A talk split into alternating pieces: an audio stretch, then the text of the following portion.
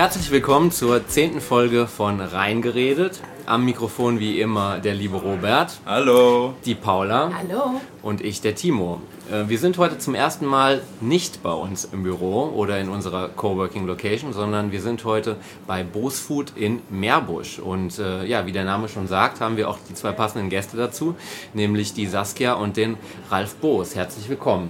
Hallo. Ja, prima. Ich wollte immer schon Jubiläumsgastgeber sein. Ja, genau. Zehnte Folge, riesiges Jubiläum. Wir ähm, haben gerade auch schon im Vorfeld eine Veranstaltung dazu besprochen, die wir machen. Nein. Ähm, wir freuen uns sehr, hier zu sein, äh, lieber Ralf, liebe Saskia. Danke für die Einladung. Äh, wir sitzen ja hier quasi mitten im äh, Getümmel bei euch im Büro vor, der, vor dem großen Lager mit all den tollen Delikatessen. Für die äh, Hörer, die euch vielleicht noch nicht kennen, äh, weil sie keine Gastroprofis sind äh, oder euch bisher aus irgendeinem Grund noch nicht irgendwo gesehen haben in Düsseldorf, erklärt doch mal kurz, was Boostfood ist und was ihr macht. Okay, also wir sind seit über 20 Jahren hier vor den Toren von Düsseldorf in Meerbusch-Büderich und zwar direkt an der Ortsgrenze. Äh, wir sind ein Großhandel für Delikatessen und Feinkost, aber auch äh, ein Einzelhandel für Delikatessen und Feinkost. Also wir beliefern in der Regel Gastronomen, Hotels, Restaurants, Schiffsversorger, Fluglinien, Könige, Kaiser, Imperatoren, Aha. aber natürlich auch Gourmets und äh, Leute, die einfach gerne lecker essen, sind herzlich eingeladen zu uns und sich das mal anzuschauen und äh, sich äh, zu informieren, was wir alles haben. Wir haben eine ganz, ganz kleine Auswahl an Lebensmitteln, nur 16.000 verschiedene Produkte. Also wow. alles sehr überschaubar. Ich glaube, äh, mittlerweile sind wir sogar bei 17.000. Ja, ich sage schon seit zwei Jahren, glaube ich, 16.000. Ich müsste mal wieder neu zählen. Also, alles schon durchprobiert? Ja, also das ist natürlich mein, das ist mein Beruf. Ich muss die ganzen Sachen immer durchprobieren, am besten einmal im Monat. Äh, äh, das ähm, sieht man mir aber auch an. Oh. Dass ich meinen Beruf sehr ernst nehme, dass ich. Also wir sind ja hier äh, nur mit äh, Ton, nicht mit Bild. Da muss man dazu sagen, der Ralf hat eine super sportliche Figur und äh, das ist Quatsch. Also sieht man gar nicht. Lange genau. blonde Haare. Genau, la la lange, lange dunkelblonde Haare. Ja, genau. genau. Obwohl ich habe gehört, in meinem Alter, wenn man sein Leben lang Motorrad gefahren ist, dann sagt man nicht grauhaarig zu mir, sondern chrom. Was fährst du für eine Maschine? Goldwing. Aha. Sehr schön. Ich, ich fahre ich fahr tatsächlich noch mein äh, Motorrad, das ich 1998 gekauft habe. Also ich habe jetzt über 20 Jahre, 21 Jahre dasselbe Motorrad. Ach, und äh, ich habe es gerade letzte Woche wieder über den TÜV gebracht. Also ich habe auch noch ein paar Jahre Freude mit meinem Motorrad. Wann schaffst du denn überhaupt noch äh, die Zeit aufzubringen zum Motorradfahren neben deinem stressigen Job und den tollen Events, äh, wo du überall eingeladen bist? Wir haben ja eben gerade über Berlin, Angela Merkel gesprochen, wo du warst. Da war ich vorgestern, ja. Also es ist tatsächlich so, dass ich immer so tue, als wenn ich wahnsinnig viel arbeiten würde. In Wirklichkeit habe ich aber vorgesorgt und habe ganz, ganz früh drei wunderbare Töchter gezeugt, die alle jetzt im, äh, eine von ihnen, äh, die alle jetzt im, im ähm, äh, Alter sind, dass sie quasi die Arbeit machen äh, müssen, für die ich immer meine Lorbeeren einheimse. Äh, in Wirklichkeit tue ich nicht viel, sondern erzähle immer nur viel und meine drei wunderbaren Töchter äh, arbeiten mit dem restlichen Team also wir sind insgesamt 200 Leute hier, äh, wow. arbeiten mit dem restlichen Team die, die Sachen ab, so dass ich immer noch Zeit finde zu reisen und, und äh, auch mal mit dem Motorrad zu fahren. Einmal im Jahr schafft er das dann auch wirklich Motorrad zu fahren. ja, also nicht nur von zu Hause zur Arbeit. Nee, von, von hier zum TÜV und wieder zurück. Alle zwei Jahre. Eigentlich fährt er zweimal, aber einmal muss er noch zur Werkstatt. genau, vorher. Alles richten lassen. Ja, cool. Ähm, erzählt doch mal so, ähm, ihr habt ja hier auch ein bisschen was vorbereitet zum Verkosten. Wir freuen uns gleich extrem drauf. Ralf, du wirst ja auch der Trüffelpapst genannt. Was sind denn so eure, ähm, sagen wir mal, Signature ähm, und, und auch eure Lieblingsprodukte? Ja, ich, ich würde das jetzt gerne machen, aber ich würde gerne erstmal was zu trinken einschenken. Gerne. Also wir haben jetzt natürlich ähm, diese Premium-Produkte, wofür die man uns kennt, das sind Trüffel und Austern und Gänseleber und Kaviar und Hummer. Äh, das, das haben wir natürlich alles. Ähm, und äh, wenn wir hier sehen, ihr seht das ja alle jetzt hier auf dem Podcast. Genau, zum Beispiel, Flasche, jetzt ja. machen wir eine Flasche Wasser auf, die heißt Nevas. Die sieht aus wie eine Magnumflasche Champagner. Ach, das ist Wasser. wirklich Wasser? Ja, okay. Und äh, ich weiß jetzt nicht genau, ob das Wasser wirklich besser ist oder nicht, aber sie ist auf jeden Fall so eindrucksvoll, diese Flasche, dass sie Ja. bei der Verkostung den Platz 1 gemacht haben. Also es gab eine internationale Wasserverkostung und äh, weltweit haben Sommeliers diese, äh, diese Premium-Wassersorten verkostet und das hier ist eben der Platz 1. Und von Aufmachung her und, äh, äh, entspricht er auch dem Inhalt. Zwei Quellen wurden gekreuzt. Äh, die, Ein Cuvée. ein Cuvée und zwei. Quellen. Absolut, ist richtig, genau. Das sollte man mindestens haben. Ähm, und, Also es äh, fällt schon mal auf, es sprudelt sehr stark, finde ich. ja, es ist, es ist ein Sprudelwasser. Wir, wir, haben, wir haben hier ein Sprudelwasser im Glas. Das wäre jetzt ganz doof, wenn das nicht sprudeln würde. Äh, cheers. Und so schmeckt also das leckerste Wasser von allen. oh, oh, geil. Obwohl ich ja nicht so ein großer Freund von Wasser bin, muss ich ganz ehrlich sagen. Ich, bin, ich hab, ähm, äh, bin trotzdem relativ alkoholfrei. Also ich bin jetzt nicht nur Wein und, und, und Champagnersäufer, sondern ich bin alkoholfrei und versuche gerade auch diesen, diesen Lifestyle, dass man sagt, äh, wir gehen geil essen und müssen Wasser dazu trinken, weil wir keinen Alkohol trinken. Wie scheiße ist das denn? Ne? Und was gibt es für Alternativen? Also wie, wie, wie wenig Gastronomen und wie wenig Gourmets kümmern sich um eine alkoholfreie Weinbegleitung oder eine alkoholfreie Speisenbegleitung. Absolut. Das war Und auch wir ein sind Thema äh, hier bei Völlerei und Leberschmerz, auch ein Podcast von einem Ja. Freund von uns, ähm, die sich nur mit kulinarischen Themen beschäftigen. Das ist also ein Ich guter kenne Punkt, ehrlicherweise kein einziges Restaurant, das wirklich eine gute alkoholfreie Alternative hat. Zu Selten, der Wein, ne? oder? Selten. Sehr, sehr we- wenig. sehr. Es sind ein paar äh, Sommeliers, die sich mit dem Thema extrem beschäftigen.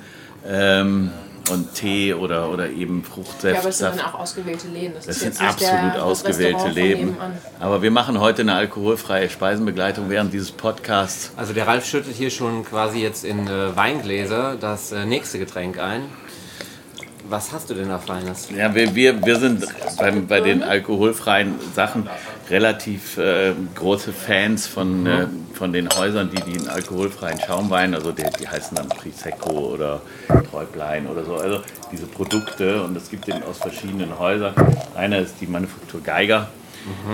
Äh, und der hat, es steht da nur CH Bratbirne drauf, das heißt Champagner Bratbirne. Okay. Früher stand da auch Champagner-Bratbirne drauf, weil die Champagner-Bratbirne ist so eine, so eine widerliche Birne, die man nicht essen kann, die aber fantastische, Duftet sehr äh, fantastische. Getränke tatsächlich produziert. Genau wie, wie auf so einem Weihnachten oder so. Und, und irgendwo Bratbirne deswegen, weil sie Ja. gebraten oder gekocht werden muss, um sie überhaupt genießbar zu machen. Aber wenn man sie entsaftet, dann kommt eben so was Trockenes, Leckeres daraus, wo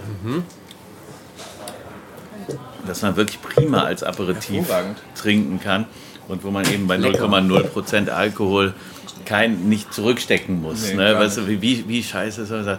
Ich bin ähm, heute alkoholfrei oder ich bin alkoholfrei Mhm. und werde dafür bestraft. Also das finde ich ist eine absolute Unart heute. Ja. Äh, und wir versuchen eben, ich habe ja gesagt, wird eine super politische Sendung. Wir versuchen halt politisch korrekt äh, sagen, es gibt auch für die alkoholfreien Leute immer eine Alternative. Äh, Kaufen das schon viele. Gastronomen bei euch sowas hier? Also dieses Produkt jetzt, was wir gerade im Glas haben, ist eine recht neue Kiste. Das ist noch nicht so verbreitet, aber alkoholfreien Sekt äh, oder beziehungsweise Secco, äh, das verkaufen wir zehnmal mehr als Sekte oder Champagner mit Alkohol, Okay. also men- mengenmäßig, weil das auch ein absolut geiler Speisenbegleiter Ja. ist. Da kannst du das ganze Essen durch. also das macht wirklich Das habt Spaß. ihr natürlich Ja. jetzt auch hier in eurem Sortiment. Natürlich.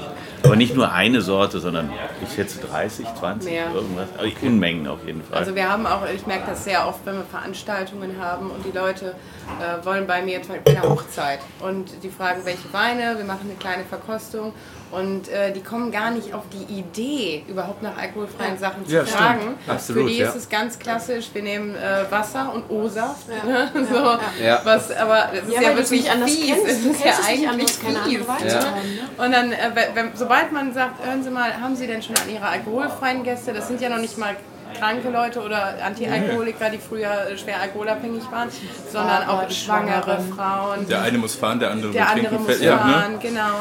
Und sobald man das vorschlägt, sind sofort. Also Sind sie dabei, ja. probieren das und sagen, oh geil, das ist ja wirklich super. Ich meine, es gibt auch mal Tage, wo, äh, wo wir mal keinen Alkohol trinken möchten. Mal- Wir sind so oft irgendwo eingeladen. Ich kann ja nicht an sieben Tagen die Woche trinken. Also könnte ich, Kann man aber schon. Kann man schon. Ja, ist Mö- Mal möglich so ist nee, das. den ganzen Abend Wasser zu trinken. Dann hast du schon gar keine Lust mehr. bleibt man zu Hause Ich ja hasse auch nicht Wasser sein. beim Nee, Essen. ich, ich liebe Wasser tatsächlich. Ja, Wasser zum Baden, zum Händewaschen, super.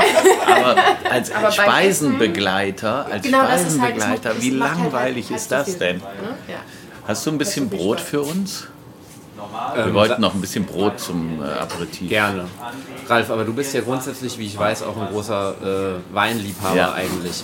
Trinkst du jetzt aktuell gar nichts mehr oder ein bisschen Ja, weniger einfach? also im, im Augenblick, also heute ähm, oder vielleicht in, in absehbarer Zeit bin ich alkoholfrei. Ähm, hat jetzt weniger damit zu tun, dass ich ähm, das aus äh, politischen Gründen mache, weil es politisch korrekt ist, sondern ich äh, äh, trinke im Augenblick keinen Alkohol, weil, wir, weil ich gerade einen Test mache. Ähm, der, der Test ist sehr, sehr unangenehm, weil er zum, zur Folge haben könnte, dass ich Alkohol nicht vertrage. Also das wäre okay. jetzt blöd, äh, wenn das das Ergebnis wäre. Aber wer- ich habe den Negativtest gemacht, ich habe schwer gesoffen, 40 Jahre lang. und, hab, äh, ähm, und hab, muss jetzt gerade mal eben das Gegenteil beweisen. Okay. es, ähm, ich habe übrigens äh, ein bisschen Brot backen. oh ja, das sieht gut aus. Entschuldigung. Entschuldigung, Gesundheit. Entschuldigung. Willst du ein bisschen Du Butter auf den verträgst das nicht mit dem Nicht-Trinken. Ja, ja. Und äh, wie gesagt, ich äh, mache das jetzt gerade eben aus, man würde- jetzt eigentlich korrekt sagen, aus, aus gesundheitlichen Gründen, Ja. dass ich gerade keinen Alkohol trinke. Ähm, Das sieht fantastisch aus, das Brot und die Butter. ja, also Brot und Butter ist schon mal ziemlich geil. Und wir, haben, wir haben also ein Brot hier, wir haben Butter hier und wir haben ein Butterbrotgewürz. Ein Butterbrotgewürz. Genau, das heißt zufällig auch Butterbrotgewürz. Fangen wir hier einfach an, ja. vom alten, äh, alten Gewürzamt. Also Ingo Holland ist der Kreateur des Butterbrotgewürzes. Und ähm, Was ist dieses denn Butterbrotgewürz. Ich hätte jetzt gesagt, mir reicht Salz auf der guten Ja, gut, finde ich auch ziemlich cool, habe ich auch hier stehen. Also so Sachen wie Meersalz und so finde ich richtig gut. Äh, Tine, ich habe dir übrigens ein ganz neues Messer besorgt für das Brot. Weiß gar nicht, ob ich dir das gesagt Du machst habe. auch äh, selber Gewürze, oder? Ihr habt eine riesige Ja. Gewürzauswahl aus, äh, aus dem eigenen Haus, oder? Absolut. Es gibt eine Eigenmarke hier. Ja. Diese Eigenmarke heißt Gewürzgarten äh, und äh, besteht aus über 1100 verschiedenen Produkten. Davon sind bestimmt 300 oder 400 Gewürze. Äh, aber auch viele Konfitüren, Marmeladen, Soßen, Suppen, Chutneys, Fonds, Dressings und, und äh, solche Brot. Sachen. Gutes Brot, ja? Vom Bäcker Brot. Gaues. Beste Bäcker Brot. Gauss, wo ist der? In Hamburg oder Hannover oder daneben. Na toll. Hannover oder? Und der liefert. Also, Ich dachte, ihr sagt jetzt Hinkel Ja. oder Bulle oder. Ähm, in dem kurzen Text Warum wird es ist auf jeden Fall nochmal aufgegriffen, wo Wir der haben es aufgebacken. Also ich grüße jetzt Also erstmal ist- den Bäcker Hinkel in Düsseldorf, den liebe ich über alles. der Josef ist Aber- ein super Typ. Ne? Absolut super Typ, aber äh, ich hatte heute nicht die Möglichkeit, äh, nach Düsseldorf zu fahren und deswegen habe ich aus meinem Tiefkühlschrank ein Bäcker Gaues Brot rausgeholt und das mal eben aufgebackt. Das schmeckt auch toll. Aufgebacken. Also das Aufgebacken. kommt noch halb roh hier an? Oder was Nee, nee, das kommt fertig gebacken hier an, das frieren wir ein. Ähm, das klappt mit frischem Brot super. Also wer zu Hause äh, gerne frisches Brot hat, der sollte eben das halbe Brot besser einfrieren, auch nur für einen Ja. Tag ne? also, oder für zwei Tage, anstatt dass er es eine Woche durch den, durch den ähm, durch, durch, durch, durch, die Schublade quält. Hier stehen gar keine Zutaten drauf auf dem, Auf dem Deckel. Gewürzsalz, ne? Auf dem Deckel. Wo Ja, den Deckel habe ich versteckt. Ah, Als ich das letzte Mal hier war, habe ich bei Ralf was ganz Außergewöhnliches gesehen, das war das Schildkrötengewürz. Erzähl, doch, Ja, erzähl das doch nochmal, das ist so eine abgefahrene Geschichte. äh, das Also- heißt eigentlich nicht Schildkrötengewürz, sondern Schildkrötensuppengewürz. Schildkrötensuppengewürz. Und, noch äh, schlimmer. Ja, nee, das ist gar nicht Das schlimm. ist ganz interessant. In den, in den 50er, 60er, 70er Jahren des letzten Jahrhunderts gehörte die Schildkrötensuppe auf die Speisekarte von fast jedem ambitionierten Restaurant weltweit. Also äh, die europäisch gekocht haben. Das war wirklich ein absolutes Gang und Gäbe Produkt. Da die Zubereitung dieser Schildkrötensuppe allerdings sehr tricky ist, man muss also immer eine Schildkröte kochen, um dieses jetzt ähm, Dann hat man gesagt, wenn man jetzt eine Gewürzmischung macht und man hat da Nelken und Anis und, und alles Mögliche drinne und Pfefferkörner und gibt die mit einem Löffel in diese Sud der Schildkröte rein, dann kann es natürlich mathematisch passieren, dass auf dem Löffel kein Sternanis, aber dafür acht Nelken sind. Das ist ja. eben so. Ne? Deswegen hat man gesagt, da diese diffizile Anwendung, dass man immer einen Topf mit einer Schildkröte hat, muss man auch die Gewürze quasi so abpacken, dass man immer ein Sternanis, zwei Ja. Nelken, drei Pfefferkörner und und und äh, da drin hat. Prima. Und ähm, damit das funktioniert, hat man die in solche Art wie so ein, man muss sich das wie so ein Teebeutel vorstellen, äh, so, so ein Beutel zum Auskochen Okay. gepackt. Dann ist aber die Schildkröte unter Naturschutz gestellt worden. Und die So ein Mist, Firma, die, ne, ist ja prima, äh, Ja. aber die Firma, die das Schildkrötensuppengewürz gemacht hat, äh, die hatte natürlich keine Kundschaft mehr und hat das einfach auslaufen lassen. Und äh, es gab aber aus dieser Zeit noch sehr viele Köche, die haben dieses Schildkrötensuppengewürz für alles Mögliche benutzt. Okay. Also nicht nur für Schildkrötensuppe, sondern die haben gesagt, diese Gewürzbouquets nennt man die. Das ist ja super praktisch Mhm. auch für andere Sachen, weil man es ist sehr genau portioniert. Man weiß also, pro zwei Liter braucht man einen Beutel Mhm. und man hat alles drinne. Und wenn man fertig gekocht hat, nimmt man den einfach wieder raus und äh, man hat alles gewürzt. Und jetzt gab es also eine Nachfrage, aber kein Angebot mehr. Und dann haben wir gesagt, wir in unserer kleinen Manufaktur, wir können ja alles machen. Wir Ja. sind ja jetzt nicht an irgendwelche, äh, sag ich mal, Pläne oder sowas gebunden. Wir können das machen. Und dann haben wir das gemacht. Und tatsächlich verkauft sich das recht gut. Also, und immer noch unter dem Namen Schildkrötensuppengewürz. Ich habe in China mal diese berühmte, teure Vogelnestsuppe probiert. Hast du das auch schon mal probiert? Äh, nein, aber ich, ich weiß, was es ist. Und Ja. äh, also ich bezahle kein Geld für Rotze. Also ich kann es auch tatsächlich, äh, ich auch tatsächlich nicht empfehlen. Aber das nur eine kleine Anekdote am Rande. Oh mein Gott, ja. Ähm, jetzt hast du hier noch so tollen, tollen Lachs liegen. Der sieht auch fantastisch aus. Ist der gebeizt? Nee.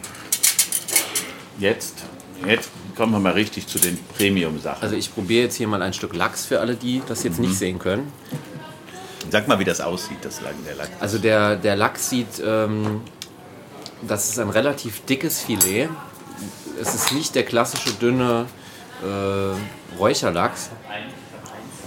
Und er ist auch, glaube ich, relativ mild geräuchert, wenn ich so dran rieche. Ne? Nur leicht geräuchert. Auch von der Farbe her sieht er noch sehr natürlich frisch aus. Und jetzt zeige ich euch mal, was das ist. Und zwar, der Lachs, wenn man den Fisch sich vorstellt und den der Länge nach teilt, dann hat man ja ein breites Filet. Ne? Also die Lachsseite wenn man- heißt das. Jetzt gibt es natürlich den Königsweg. Das heißt, man schneidet alles ab, was nicht so richtig lecker ist. Der Bauchlappen, die Haut, die Räucherhaut. Hinterher bleibt dann über, wenn man es total richtig macht, das Filet, das diese Tunnelform hat. Das sieht ja aus wie so ein kleiner Tunnel. Ja. Und dieses Filet hat jetzt im Gegensatz zu allem anderen, was man kennt, nicht den Geschmack von Fisch, sondern eher den Geschmack von und die Konsistenz von einem, sage ich mal, sehr mildem Marzipan. Ne, es geht also ganz weg vom Fisch, sondern man kommt plötzlich in so eine Sache rein und sagt, boah, geil, das ist wirklich geil, da möchte ich noch mal, da würde ich gerne noch mal eins von haben. Und das ist eigentlich das Geheimnis einer erfolgreichen Gastronomie, ist eigentlich, oder auch einer erfolgreichen Veranstaltung, dass man was isst und sagt, boah, geil, das will ich noch mal haben. Ja. Und ähm, das kriegt man eben nur hin, wenn man die ganzen unangenehmen Sachen, die an der Lachsseite dran sein können, einfach eliminiert. Und ähm, das ist natürlich auch kein, ich sag jetzt mal richtig billiges Zeug, sondern das kostet ein bisschen Geld. Kostet ein bisschen Geld, ja. Äh, Es gibt in der Schweiz eine Räucherei, Balik heißt die, äh, die kau- verkaufen das Lachsfilet etwa für 230 Euro das Kilo Okay. in dem Schnitt. Äh, Also wird aus einem Lachs nur äh, Zwei von tatsächlich diesen zwei von Filets. diesen Genau. Filets gewonnen. Dann. Richtig. Ähm, bei uns, wir sind, ja, wir sind ja hier so ähnlich wie so ein Discounter quasi. Ne? Bei uns kostet es nur 70 Euro das Quasi Kilo. Discounter. Quasi Discounterpreise. ähm, aber wir, wir räuchern das jetzt schon seit vielen, vielen Jahren sehr erfolgreich. Das macht, das Und- macht ihr jetzt selbst tatsächlich Ja. hier. Also wir haben einen Räuchermeister. Erstmal das. Was haben wir denn da? Eine Oh. rote Beete Meerrettich-Chutney. Ah, ich stehe so auf rote Beete, ey. Ich, Zum Lachs. Ist aber auch hervorragend. Beete. Ist aber auch geil. Das ist einfach super. genau, wir machen Aber jetzt mal der schmeckt wirklich ganz anders als. Lachs. Ja, wirklich, nein. Also es ist ganz fest, aber auch weich und Das ist zart wie Marzipan, das stimmt Ja. schon. Das ist ein guter Vergleich Aber, gewesen. aber trotzdem noch fest genug, dass es angenehm ist und einen tollen Biss hat. Wie Ne? gesagt, das, ähm, davon, du isst so eine ganze Gabel auf einmal, wie viel ist das? Das sind anderthalb Zentimeter oder 1,4 Zentimeter, eine fette Scheibe von oben nach unten geschnitten. Und wenn du das mit einer Seite Räucherlachs Super, machen würdest, ist mir schlecht. würdest du es gar nicht runterkriegen. Ja, dann würde wie schlecht. so ein Aufzug rauf und runter gehen. Und hier isst du das, kaust es zweimal, schluckst runter, sagst noch einen, bitte. Das ist schon gute Sashimi-Qualität. Absolut. Die, die Absolut. Rohware, ne? Ja, ja, das ist natürlich, du brauchst natürlich, beim, beim Räucherlachs ist es ja so, dass der in den letzten 20 Jahren so ein bisschen zum Brathähnchen verkommen Ja. ist, weil riesige Räuchereien in Norwegen mit, mit, mit Millionen Fischen und zentnerweise Antibiotika Ja. dieses Produkt total verwahrlost haben. Und, Ist das äh, jetzt hier ein Wildfang oder ist das auch eine, ja, eine das besondere ist, Zucht? Ein Wildfang ist eine sehr, sehr schwierig zu definierende äh, ähm, Äußerung, die man nicht immer gleich so unterschreiben kann, aber die auch Okay. nicht falsch ist. Und zwar äh, in Becken kann man sich vorstellen, wie so ein, weiß ich, 50 Meter Becken vom, vom Lörriker Strandbad, 10.000 Fische drinne. Was passiert mit dem ganzen Zeug, was aus den Fischen rauskommt? Was passiert mit dem ganzen Zeug, was man da reinschmeißt, um die zu füttern und Ja. die gesund zu halten? Keine gute Sache. Definitiv no. Jetzt stellt man sich aber vor, man nimmt so einen Fluss, finde ich gleich nicht unbedingt den Rhein und auch nicht die Düssel, sondern irgendwas dazwischen, schnell fließenden Fluss, macht vorne und hinten ein Netz und macht da tausend Fische rein. Was passiert mit dem Mist? Was passiert mit dem Futter? Weg. Ja. Weitergeflossen. Die Okay. Fische immer im klaren Wasser drin. Was machen die Fische im klaren Wasser, wenn der Fluss fließt? Schwimmen. Was, was macht ein Muskel, wenn er arbeitet? Wird größer, stärker. stärker, fester und keine, keine so eine Rotze, sondern du hast wirklich Muskelfleisch vom Feinsten. Wir mal das kaufen nur in Schottland Fische, wir kaufen nur diese Art von Haltung, die wir andere verkaufen die als Wildlachs, aber ich persönlich, wie gesagt, total politische Sendung. Ich bin politisch so korre- korrekt, dass ich es nicht als Wildlachs verkaufe, weil in meinen Augen ist der Wildlachs der Lachs, der, weiß ich, so einen wilden Bach hochschwimmt, Ja. wo oben entweder ein Grizzlybär oder ein Angler das Ding wegfängt und so. Das sind Wildlachse Ja. in meinen Im Augen. Flug. genau, mit, mit dem Luftgewehr aus der Luft schießt. Genau. ne, darum, darum nenne ich es nicht Wildlachs. Ich könnte es Wildlachs nennen, wenn ich wollte, aber ich will es nicht. Ich will es nicht. Aber ich nenne es auf jeden Fall Premium, weil es einfach Premium ist. Geiles Es- Produkt. Ja. Wo, wo geht ihr denn eigentlich so privat gerne essen hier in Düsseldorf und Umgebung? Ihr habt ja auch viele gastronomische Kunden hier aus der Region. Ja, das ist für mich jetzt ganz schwierig zu sagen, weil, weißt du, wenn ich jetzt sage, ah, am liebsten gehe ich zu Fritz Frau Franz. Nee, nicht am Dann allerliebsten, sagt er, äh, mal, Behrens am Kai, ich Ja. dachte, du gehst am liebsten zu mir und so.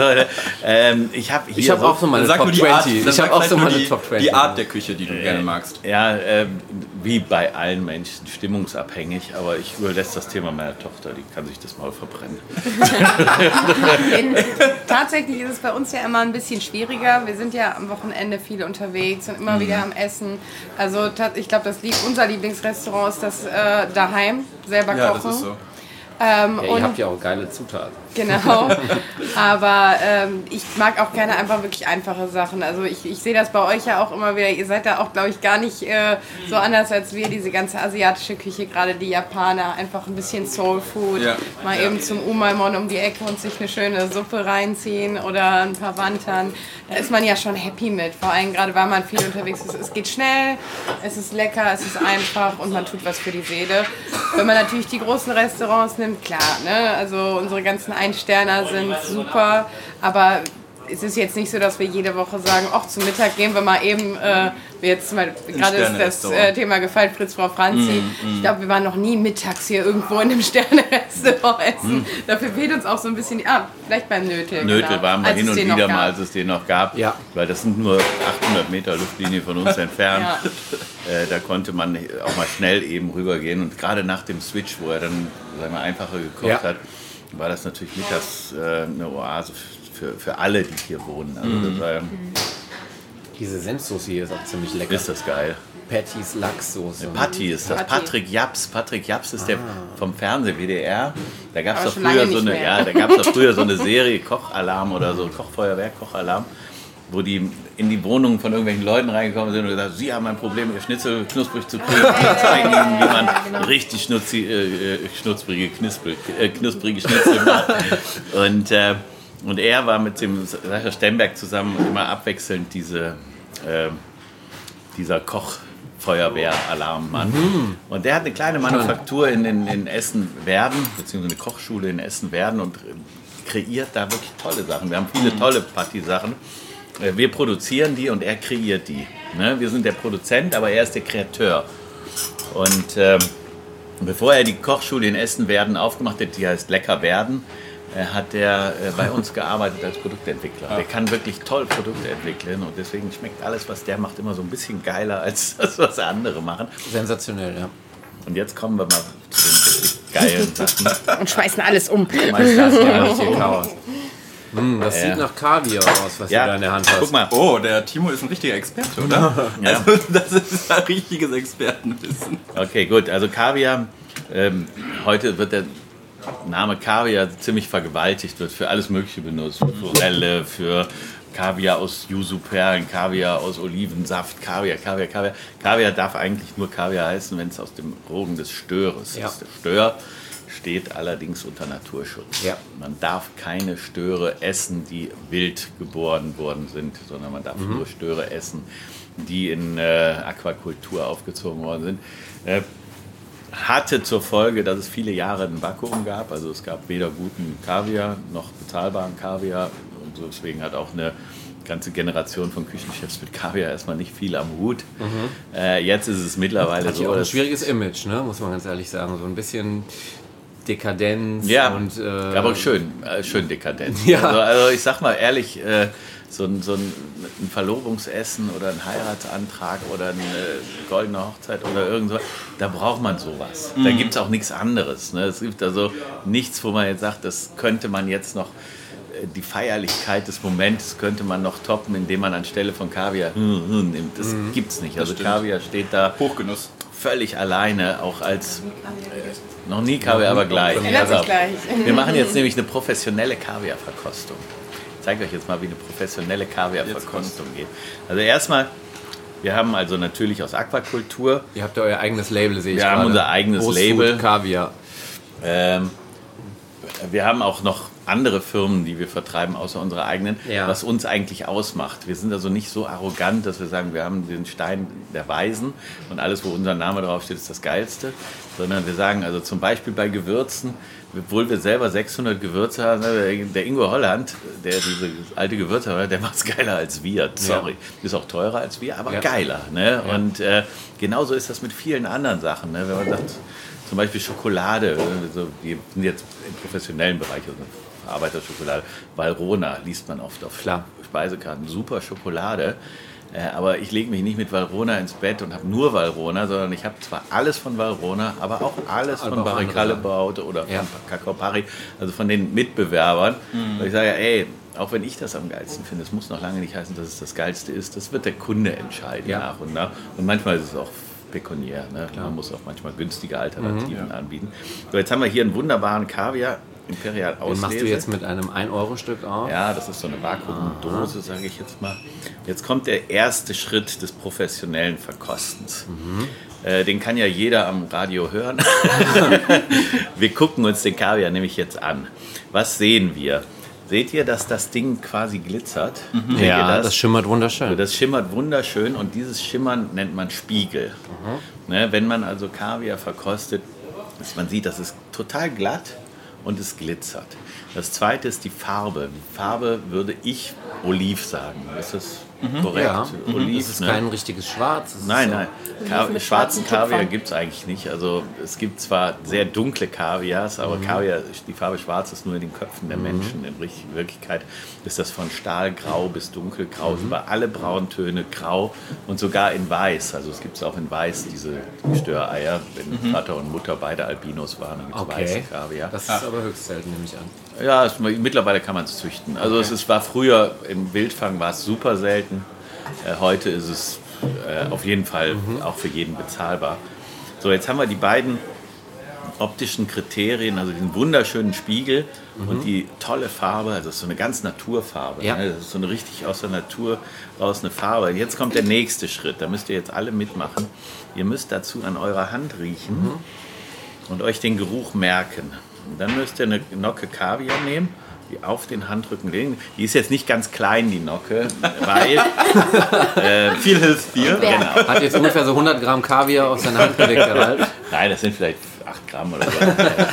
Ich bin doch bescheiden. Und ähm, 10. Könnten sogar 15 sein.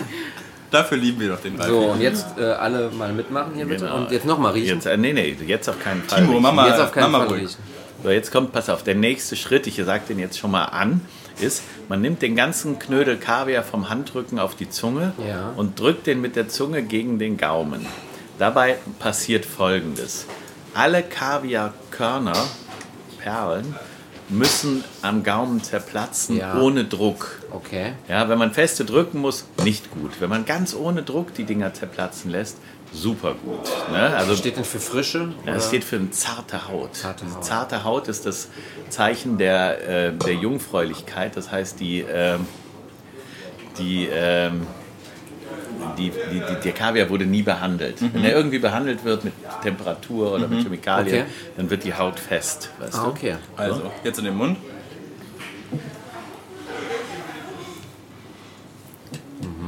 Ihr schmeckt, was ich meine, wenn ich sage ohne Druck. Ne? Also man muss jetzt nicht drücken, sondern es wird auf einmal, man hat jede Kugel für sich im Mund, aber auf einmal ist es brei oder, oder weich. Das heißt also, die Kaviar, der Kaviar ist jungfräulich, der ist nie behandelt worden, der ist frisch. Und jetzt kommt der dritte Schritt. Jetzt müsst ihr wieder an der Hand riechen. Und wenn die Hand jetzt anders riecht als vorher, nicht runterschlucken.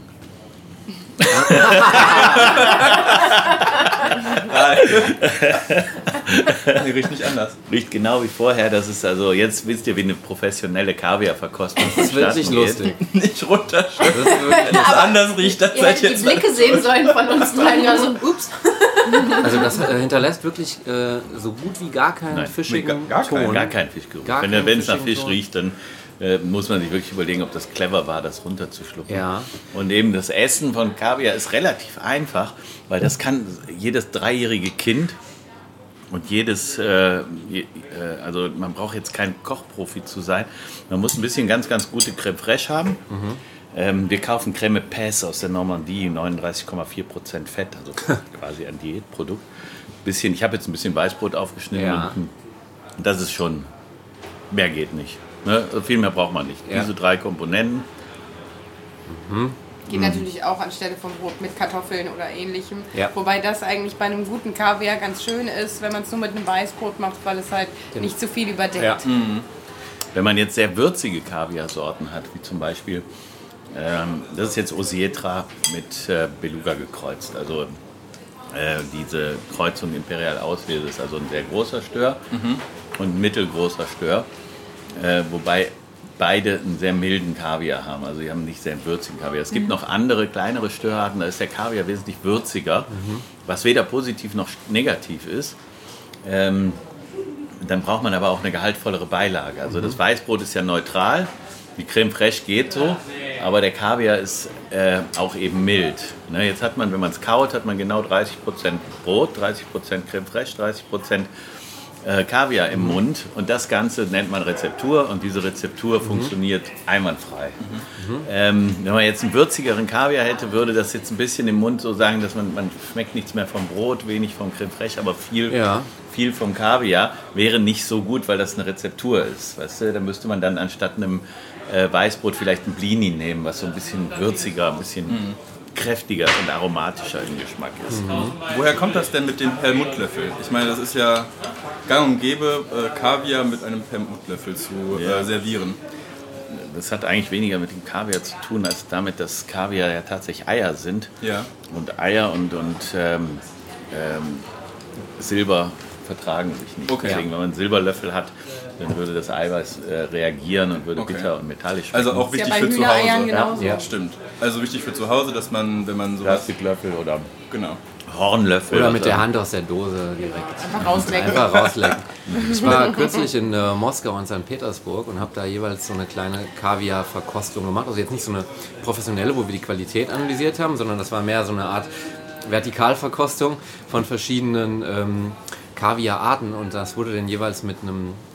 passenden Wodka dargereicht. Beluga.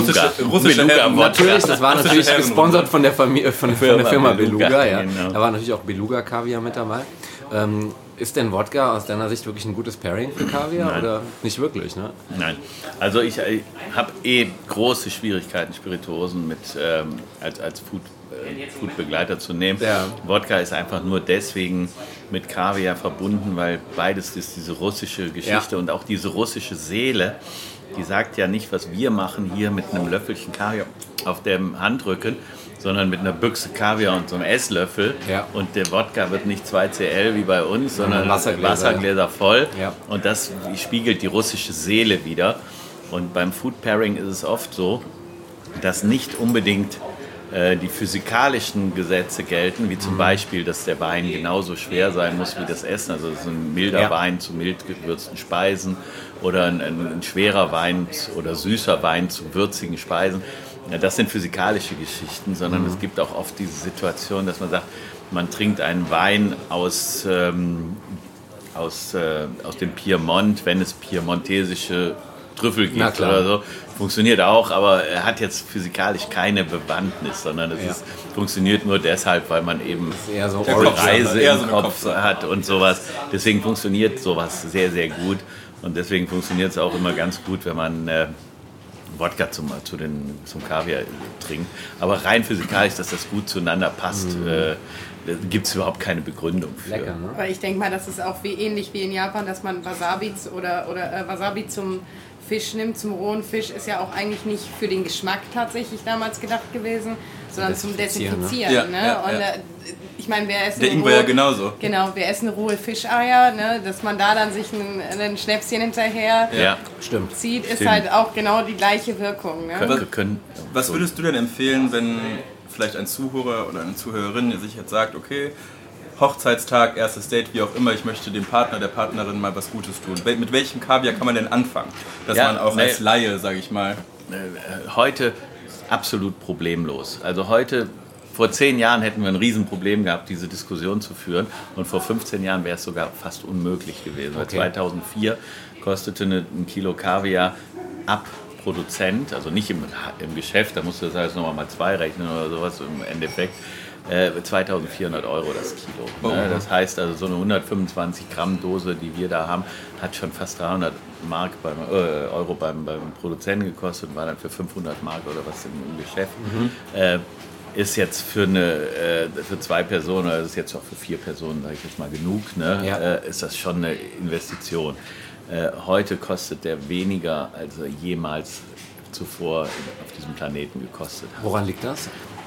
Das liegt daran, nee, das liegt daran, dass ähm, die, die Inflation in den letzten 30 Jahren ähm, hat den Preis ähm, attraktiv gemacht. Also vor 30 Jahren war der zwar billiger, der hat also 400 Mark das Kilo gekostet oder 500 Mark. Ähm, aber dann durch diese Inflation in den letzten 30 Jahren ist die Kaufkraft so hoch, dass heute, wenn man wenn man 600 oder 700 Euro pro Kilo, also das sind dann 80 oder 90 Euro für so eine Dose, zahlt, ähm, braucht man nur wesentlich weniger dafür zu arbeiten als 1990. Ne? Das ist so das der Geheimnis und das spiegelt sich aber auf jeder Speisenkarte wieder. Also damals in den 70er und 80er Jahren kosteten Vorspeisen in der gehobenen Gastronomie um 10 Mark und heute um 16 oder 17 Euro. Ne? Verstehst du, was Ja. ich meine jetzt? Und wenn man jetzt sagt, damals kostete aber eine Vorspeise 10 Mark, aber eine Kaviar-Vorspeise 30 Mark und heute kostet eine Vorspeise 17 Euro oder 16 Euro, aber eine Kaviar-Vorspeise 19 Euro, dann merkt man erst, wie dicht das zusammengerutscht ist. Und jeder Endverbraucher, jeder Gourmet hat heute die Möglichkeit, sich für äh, quasi 25 Ma- Euro pro Person eine üppige Menge Kaviar zu kaufen. Ne? Also wie gesagt, so eine, so eine Das ist schon eine ordentliche Portion, ja. ja, guck mal, wir sind jetzt zu Ja. viert mit, diesem, mit dieser Dose dran und jeder von uns hat schon richtig Auf jeden üppig Fall. genommen und die ist immer noch halb voll. Ähm, Das ist, ist, äh, jetzt natürlich auch dem geschuldet, weil wir viel quatschen und wenig Ja. essen. Wenn wir weniger quatschen und mehr essen würden, dann hätten wir die Wie Dose auch politisch schon leer gemacht. unkorrekt, inkorrekt ist denn, so, ist denn äh, Kaviar zu essen heutzutage? Also wie sehr... Also ja. ich, ich versuche das mal so zu erklären, dass ähm, politisch korrekt ähm, im äh, Verhältnis zum äh, artgerechten Haltung von Tieren Genau. und artgerechte Schlachtung von Tieren. Äh, erstmal alle Tiere, die wir essen, werden geschlachtet, bevor wir sie essen, außer Austern. Äh, das sind die einzigen, die wir lebendig essen. Das ist übrigens auch politisch korrekt, weil Ja. eine Auster kein Gehirn hat. Ja. Eine kleine Auster, wenn die sich festgesetzt hat, äh, arbeitet die den Rest ihres Lebens nur noch als Filter und das Erste, was sie macht, sie verzehrt ihr eigenes Gehirn, weil sie es nicht mehr braucht. Und ähm, no p- brain, no pain. No brain, no pain. Genau, und äh, deswegen darf, an man, darf man Austern auch lebendig essen. Man tut ihr nicht weh, sie hat kein Schmerzempfinden. Äh, bei Stören ist es so, dass die Störe ein sehr stoisches Volk sind. Also das heißt, die sind nicht sehr abenteuerlustig, nicht sehr ähm, verspielt oder irgend sowas. Und äh, da, wo sie in Freiheit und im Wild, äh, aufwachsen, wild aufwachsen, sind sie in einem kleinen Gebiet, wo sie sich sehr ruhig bewegen. Das heißt also, die haben auch nicht so vielleicht wie ein Delfin den, den Trieb mal weit nach draußen und mal hin und her und aus dem Wasser zu hüpfen oder irgend sowas, sondern die sind sehr stoisch in ihren Bewegungen und ein sehr ruhiger Charakter. Äh, haben auch ein sehr, sehr, sehr, sehr, sehr, sehr kleines Gehirn, also sind jetzt keine so richtigen Intelligenzbestien. Und man hält die in großen Becken mit wenig Fischen. Das hat sich bewährt für die Qualität des Kaviars. Es ist immer so, wenn es besser wäre für einen Kaviar, wenn die mit 1000 Fischen in 5 Liter Eimer äh, aufgezogen werden, würden Ja. die das auch machen. Aber es Ja. hat sich halt Gott sei Dank herauskristallisiert, umso weniger Fische und umso mehr Wasser, umso besser ist der Kaviar. Deswegen haben, sind diese Störbecken alle riesig groß und haben immer recht wenig Besatz für so Riesenbecken im Verhältnis zu anderer Fischzucht. Ähm, deswegen ist es schon okay, äh, ähm, Kaviar aus Aquakultur zu essen. Und das Schlachten eines Störs ist auch ähm, wissenschaftlich begründet so runtergefahren, dass man sagt, bevor der Stör geschlachtet wird, wird er in, auf 4 Grad minus, äh, 4 Grad plus runtergekühlt, also in Eiswasser. Das ist die Situation, wo Störe sowas ähnliches wie einen Winterschlaf machen. Das heißt also von Oktober bis März sind Störe im Kaspischen März tatenlos, die liegen irgendwo rum, leben zwar noch wie so ein Frosch oder irgend sowas, sind aber ähm, sind aber Gefühle und, und, und also Umwelteinflüssen nicht ausgesetzt. Und man kühlt die erst auf 4 Grad runter, bis die in diese Stimmung kommen. Und dann werden die geschlachtet, getötet und geschlachtet, was sich als sehr human und stressfrei herauskristallisiert. Die was werden aber gut immer geschlachtet, die können nicht lebend gezapft werden. Oder? es gibt zwei Möglichkeiten, die Leben zu zapfen. Eine ist eine absolute Tierquälerei. Ja. Es Okay. ist, wenn, Das man, wenn, man, wenn man die aufschneidet, den Rogen entnimmt und wieder zunäht. Oh. Das ist absolute Tierquälerei, das weil erstmal Erstmal- Ja, ja, das ist auch, ja. ist auch verboten mittlerweile, weil, weil sie erstmal, die produzieren keinen neuen Kaviar. Das heißt also, warum sollte man das tun? Ne? Also wo ist jetzt der... Die der- produzieren nur einmal. Ein- nur wenn man es rausnimmt, weil neben dem Kaviar ist in diesem Rogenbeutel auch Achso, okay, die ganzen- entnehmen die komplette. alles, was, was, Ja, was man braucht, um Kaviar zu produzieren, ist weg. Äh, also ist diese Idee marketingtechnisch irgendwann mal benutzt worden, aber es ist absolute Tierquälerei. Also so einen Stör hinterher ohne Gebärmutter auf den Gnadenhof zu schicken, ist also wirklich Idiotie und, und so einen Stör zuzunähen. Also äh, das tut bestimmt weh, so eine, so eine Naht im Bauch. Stimmt. Äh, die andere Art und Weise des Melkens, das ist ähm, eine Technik aus den 30er Jahren. Ähm, hat man also einen Teil des Kaviars kann man abmelken, weil der Stör hat etwa 10% seines Körpersgewichts an Rogen im Körper. Davon wiederum nur 10% sind befruchtbar, das heißt Okay. also sind ovuliert, sagt man. Und diese 10% unterscheiden sich von den anderen 90% dadurch, dass sie keine Haut mehr haben. Das heißt, die Haut löst sich auf, damit das Spermium an den Zellkern quasi oder an den Eikern ran kann. Und wenn er ovuliert ist, also wenn er quasi befruchtbar ist, dann kann man den theoretisch durch Massage aus dem Stör rausmassieren. Man kann ihn aber nicht essen, weil er ekelig ist. Okay. Wenn man jetzt einen, einen Stör tötet und der hat ovulierten Kaviar, wird der abgestochen und weggeworfen, weil man ihn nicht essen kann. Das heißt, das macht auch keinen Sinn. Jetzt gibt es Techniken, und das ist eben das, was ich eben gesagt habe, äh, wäre, eine wäre zum Beispiel durch Erhitzen, wieder so eine neue Pelle quasi zu bauen, weil sich von außen nach innen die Hitze äh, so bemerkbar macht, dass das wieder fest wird, das Korn. Schmeckt absolut gruselig und hat auch ein ganz blödes Mundgefühl. Und die zweite Möglichkeit, die heute wesentlich populärer ist, ist mit den äh, molekularen Kochtechniken. Man macht ja auch aus allen möglichen Sachen Kaviar, aus, aus allen möglichen so eine Flüssigkeiten Sphäre bauen Macht, baut man eine Sphäre aus diesem ovulierten Kaviar. Äh, schmeckt nur halb so gruselig wie das erhitzte Zeug, aber immer noch gruselig. Äh, und ist auch noch nie irgendjemandem geglückt, dass ähm, außer marketingtechnisch, also es gab immer mal wieder Poff, eine Firma, die aufpoppte mit solchen äh, Living Caviar Produkten, äh, aber noch keine einzige davon war erfolgreich. Und jetzt im Augenblick gibt es, glaube ich, nur noch eine in der Schweiz, die es macht, aber die macht äh, Living Kaviar, also ovulierten Kaviar und aber auch richtigen Kaviar. Und die machen, glaube ich, 95% richtigen Kaviar und nehmen diese ovulierte nur als, als kleine Werbebotschaft. Also ist nicht wirklich ein Thema. Absolut kein Thema. Du, du schreibst, hast ja in deinem Buch äh, das kulinarische ABC, glaube ich, auch geschrieben, dass die einzige politisch korrekte Delikatesse der, der Trüffel ist, ne? weil dafür keiner das- leiden muss. Absolut. Das war ein schönes Zitat. Das Trüffelschwein Ja. auch nicht? Überhaupt nicht, aber erstmal, man muss ja sagen, Trüffelschweine gibt es in Frankreich so um die 10 äh, und Trüffelhunde um die 9000, also die, die Anzahl von Schweinen ist gering. ähm, und die, die Trüffel suchen, die machen das auch nicht aus wirtschaftlichen Sondern weil Gründen. Nee, weil, ja, da- davon gibt es mehrere. Wildschweine, Wildschweine gibt es viele.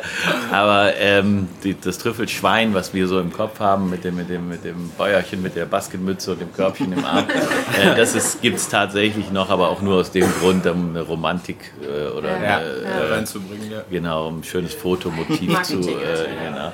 Richtig wird Trüffel von Hunden gesucht. Und die freuen sich irrsinnig, wenn sie einen Trüffel finden, weil die kriegen im Tausch immer ein Stück Leberwurst. Und äh, damit kann man. Ich habe mal eben zwei Sorten Trüffel mitgebracht. Das ist jetzt auch wieder schwierig zu erklären, weil die sich so ähnlich sehen. Aber Beides das eine, schwarze, ne? das eine ist wertvoller Trüffel, das ist der kleine hier. Okay. Und das ist wertloser oder, oder sag ich mal, vertretbarer Trüffel. Die Preisunterschiede sind hierbei, das hierbei kostet das Kilo 200 und hierbei kostet das Kilo 1500 Euro. Okay. Ähm, Also die, äh, für die Hörer, die sehen sich relativ ähnlich von der Schale ähnlich. und äh, auch Ja. der Maserung. Die Größe. Die Größe ist ja, etwas unterschiedlich. Richtig äh, erkennbar wird es, wenn man die in der Mitte durchschneidet. okay. Der eine ist außen schwarz und innen fast weiß. Komplett ne? weiß, ne? Man sieht zwar auch hier diese Marmorierung und diese Ja. Äderchen drinne. Ist das so äh, ein Asiatrüffel? Nee, oder? das ist ein Sommertrüffel aus Europa, der, der eigentlich jetzt hier Saison hat. Kostet ungefähr 200 Euro das Kilo. Ähm, und ein Trüffel kostet, wiegt ungefähr 20, 30 Gramm plus minus. Ähm, das heißt, es kostet 2, 3 Euro, äh, 6 Euro das Stück. Das riesige Teil, Äh, Genau, ja. das, das, der, und das hier ist jetzt ein Wintertrüffel, weil in Australien ist ja jetzt Winter. Und jetzt sieht man erstmal den Unterschied. Ne? Das ist Kohlpechraben schwarz, Ja. innen wie außen, mit einer weißen Marmorierung drinne. Und diese beiden Trüffel haben auch kulinarisch richtig große äh, Unterschiede. Und jetzt, das, wir haben ja eben gesagt, politisch korrekt, der Hund freut sich, der Bauer freut sich, der Händler freut sich, der äh, Großhändler, der Lieferant, der Gast, der Koch, alle freuen sich über diesen daran, Trüffel. ja. Mhm. Gibt keinen, der irgendwo leidtragend ist. Äh, aber der Trüffel hat natürlich auch eine Aufgabe. Und die Aufgabe vom Trüffel ist eigentlich nicht, dass er schmecken soll, sondern der, die Aufgabe des Trüffels ist eigentlich, dass er Essen verzaubern soll. Mhm. Man kann also mit Trüffel Also der weiße riecht fast neutral Ja. und der, der schwarze riecht wunderbar intensiv, so Ja. erdig, wie wie es sein soll. Also tatsächlich, wenn, wenn bei uns die Trüffellieferungen ankommen, gerade beim Sommertrüffel, ähm, und man eine riesen Kiste wirklich voll hat, da sind ja dann meistens 30 Kilo drin oder sowas, Ja. dann riecht das schon. Aber ich glaube, da sind auch so ein bisschen die Gerüche von der, da, wo die ganzen Trüffel Ja. das ganze Jahr dann ge- gelagert und gesammelt werden, mit eingefangen. Und ähm, da hat man schon, also der, er hat einen leichten Adern aber da macht es Ja. dann auch so ein bisschen die Quantität. Genau, genau, genau. Das heißt, also wenn ich noch ein bisschen Graubrot. wenn ich jetzt hier bei irgendeinem ähm, relativ einfachen italienischen Restaurant eine Trüffelpasta bestelle, die auch dann nicht näher definiert wird, oftmals, ja, äh, und dann irgendwie, sagen wir mal, zwischen 16 und 25 Euro kostet, dann kann ich davon ausgehen, dass das eher in die Richtung des weißen Trüffels geht, den wir, äh, des, des, äh, Sommertrüffel des Sommertrüffels. geht's, ja. Oder sogar Asia. Oder Ja. Asia. Ja. Und äh, wir machen jetzt auch mal bei dem Trüffel so einen kleinen Selbstversuch. Wir reiben mal jetzt hier was auf das Butterbrot. Ja, genau. Man nennt Aber da das die Art Salz und Weise, mit die Art und Weise, was wir jetzt machen, äh, ist eine sehr, sehr bekannte alte Technik, die heißt in Französisch, in Französisch Sandwich Périgord. Sandwich Perigord. Und dieses Sandwich Perigord, da wird also Trüffel auf Butter Merci. und Brot gegeben. Äh, da könnte man theoretisch auch das Weißbrot für nehmen, aber in, in, in Perigord nimmt man dafür einen Boule Champagne, also ein, Graubrot. Und jetzt kommt da Salz, oben ist schon Salz ist schon runter. Ja, noch Nein, nein, nein, also ist schon wirklich viel Salz dran. Ja, Also mal wird jetzt auch nicht nur Salz schmecken. und, äh, und das ist eins der, äh, sag ich mal, Sachen, jeder weiß, wie Brot und Butter schmeckt. Ja, also es gibt niemanden auf diesem Planeten, der nicht im Kopf abgespeichert hat, wie ein Butterbrot schmeckt. Und jetzt ähm, machen wir dasselbe mal mit, äh, mit Trüffeln. Und Wow, dann wird aus sehr, diesem sehr schön. Butterbrot was wirklich Geiles. Dankeschön. Und ähm, gut, dass wir uns hier an so einen Riesentisch gesetzt haben, wo wir alles unter Das ist ein bisschen eng hier, aber wir kriegen das hin. Also, das geht doch schon auch in die Richtung wie so ein Perigord-Trüffel tatsächlich. Das ist der Perigord-Trüffel. Kommt der nicht auch äh, Nee, dann nur aus der Nee. Region? Okay, Nein. weil du eben sagtest Australien. ja, ja pass auf, dieser, die, Begriffsverwirrung. Wir haben hier einen Trüffel, der heißt auf Latein Tuber melanosporum. Und dieser Tuber melanosporum ist derselbe Trüffel, der in Europa als Perigord-Trüffel gehandelt wird. Der heißt aber nur Perigord-Trüffel, weil bis ungefähr 1800 irgendwann gab es den fast nur im Perigord. Genau. Dann ist Napoleon gekommen und hat die ganzen Wälder des Perigords abgeholzt, um da seine Kriegsflotte draus zu bauen.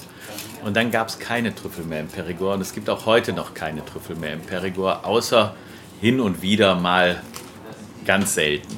Mhm. Äh, Ein Prozent, anderthalb Prozent der französischen Trüffel sind aus dem Perigord. Dann aber im sie Sommer, ne? heißen, nee, auch im, Auch im Winter? Im Winter. Äh, Das sind ja auch auf Deutsch, die, der deutsche Bezeichnung ist Winteredeltrüffel. Okay. Ähm, und äh, da es im Perigord keine mehr gibt, aber die Leute das noch kannten, haben die immer in Frankreich zu diesem Trüffel Perigord-Trüffel genannt. Und als es dann in Spanien plötzlich schwarze Trüffel gab, hießen die auch Perigord-Trüffel. Und als es dann in Italien schwarze Trüffel gab, hießen die auch Perigord-Trüffel. Genauso in Australien. Ja. Und in Australien, die heißen auch Perigord-Trüffel. Das ist einfach nur, um den Leuten zu erklären, welcher Trüffel das ist. Verstehe. Ne, Das ist also quasi, also es hört sich jetzt doof an, aber es ist der Perigord-Trüffel aus Australien. Okay, ich Ne, hatte da wirklich so die Herkunftsbezeichnung mit verbunden, so wie beim Alba-Trüffel, äh, beim weißen Alba-Trüffel. Eben die Assoziation, dass er aus dem Piemont kommt. Ne? Kommt der Alba-Trüffel aus dem Piemont? Ich weiß es nicht. Vielleicht mal durchgefahren, ne? Okay. Ich glaube, das ist oft so bei so speziellen Produkten, dass es dann so eine unglaubliche Geschichte daraus äh, darum herum gibt, aber es meistens gar nicht stimmt, ne? Genau. Dass dann irgendwelche Leute mal Sachen erzählen und dann erzählt man die weiter und dann hört sich das ganz gut an und dann auf einmal ist da so eine Geschichte drumherum erzählt. Wenn jetzt, jetzt irgendein Pilzwissenschaftler kommt und dieses hört, was wir sagen, dann wird er wahrscheinlich sagen, nein, das stimmt gar nicht, weil rein wissenschaftlich ist es so, dass, äh, und dann wird er irgendeinen Grund finden, warum es nicht der Perigord-Trüffel ist, aber es ist der Perigord-Trüffel, also zumindest in diesen, Praxis, ja. in diesen 99 Prozent der Anwender Praxisgeschichten. Und wenn ein Italiener in seinem Restaurant nicht schreibt, was für ein Trüffel er auf sein ähm, Essen hobelt in der Karte, dann hat er seinen Grund, warum er das nicht schreibt. Ja. Wenn ich jetzt sagen würde, ich habe eine Autovermietung und ich ver, äh, ver, verkau, äh, vermiete nur Rolls-Royce und, und, und, äh, und äh, Ferrari, dann würde ich das wahrscheinlich in meinem Prospekt schreiben. Ja, wenn ich jetzt, wenn ich aber nur Lader und, und, und dann würde ich sagen, PKW für vier Personen oder ja, sowas. ja, ja. Ne? Deswegen äh, muss man immer, auch im Handel, sehr, sehr schwierig. Viele Gemüsehändler, die auch mal ein bisschen Trüffel machen, wissen überhaupt nicht von Trüffeln, wissen gar nichts von Trüffeln und lassen sich dann eben auch von Leuten, die vielleicht mehr wissen, übers Ohr hauen. Also die wollen gar nicht ihre Kunden beschubsen, sondern die sagen, ah, sie möchten Trüffel, okay, ich besorge ihnen was.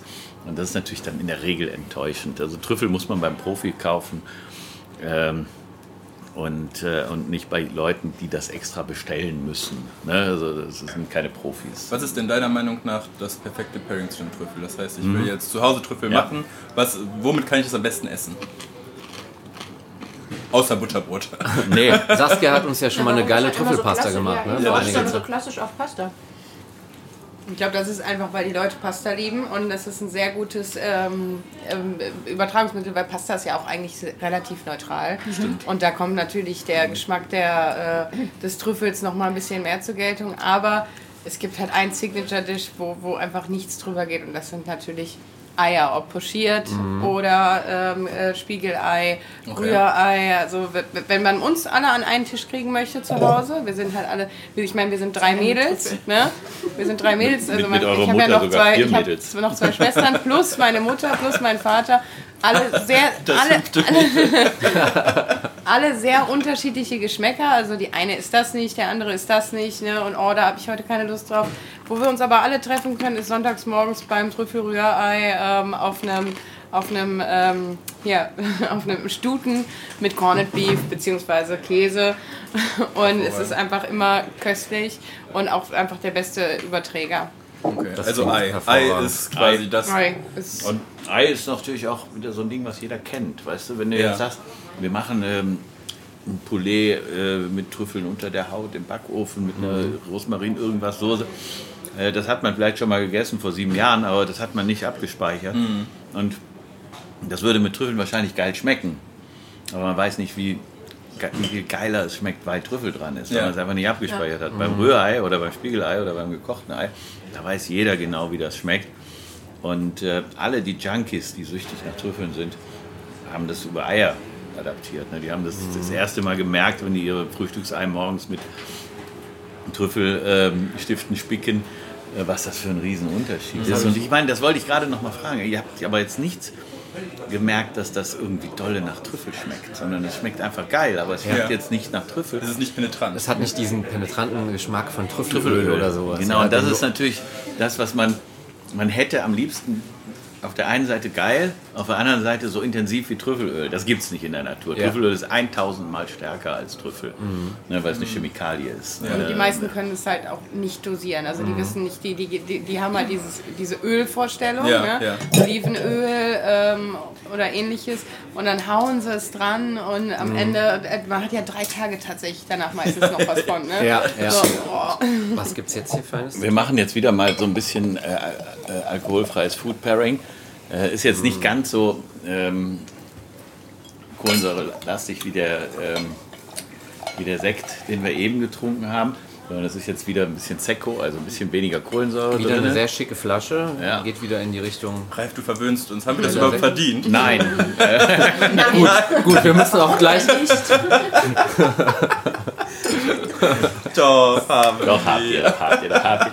Also Timo nicht, aber Paula nicht. Und Saskia auch.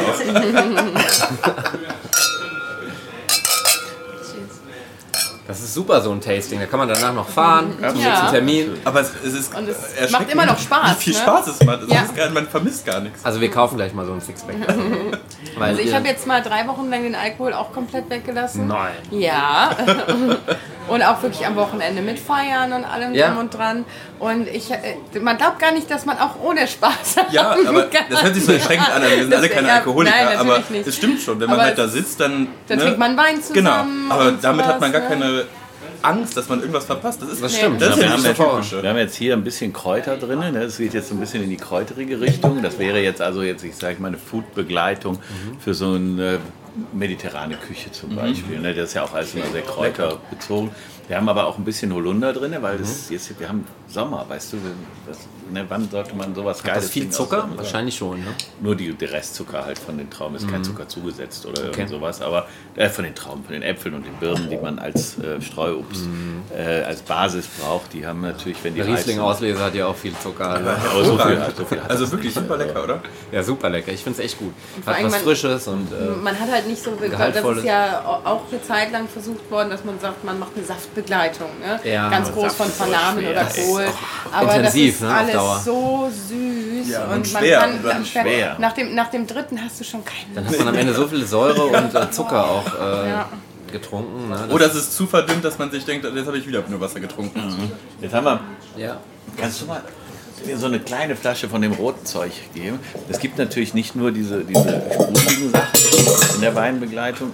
Und nicht, Ich, ich mache schon mal ein bisschen kleinen Platz hier auf Die dem sind nicht die sind weiß. Ich dachte eben, das wäre keine 4-0, das ist alles 4-1. Irgendwo müssen wir doch eine 4-0 haben. Ah, da unten steht Inspiration 4-0, die große. Die große. Ja, wir, man muss natürlich auch ein paar Äquivalente zum Rotwein bieten. Wir haben jetzt nichts außer hier ein bisschen Käse äh, hier auf dem Tisch, was man unbedingt zu Rotwein trinken sollte. Nichts Wie wär's, wenn du passiert. das Brettchen hier nimmst? Ja, das war so viel Zeug drauf. Ja, das kann man ja auch nicht runter. Wir können ja auch den Lachs mal weglegen. Genau. Das wäre doch super praktisch. Übrigens, der Ralf hat auch unglaublich tolle Messer. Ja. Ähm, kurze Werbung. Wir haben auch Kurze Werbung. Weihnachten bekommen äh, von Porsche Design und Chroma. Ja, Chroma ist ja der Hersteller. Genau. Porsche ist der, der Designer. Ja. Und Bosfood ist der Verkäufer. Und Bosfood Und alle der, drei stehen drauf. Bosfood ist der Händler. Also das ist Premium, Premium, Premium äh, Spitzenklasse ähm, äh, Kochmesser, Ja. ne, die also nie, nie, nie, nie, nie, nie, nie kaputt gehen. Nie stumpf werden, außer wenn sie stumpf werden.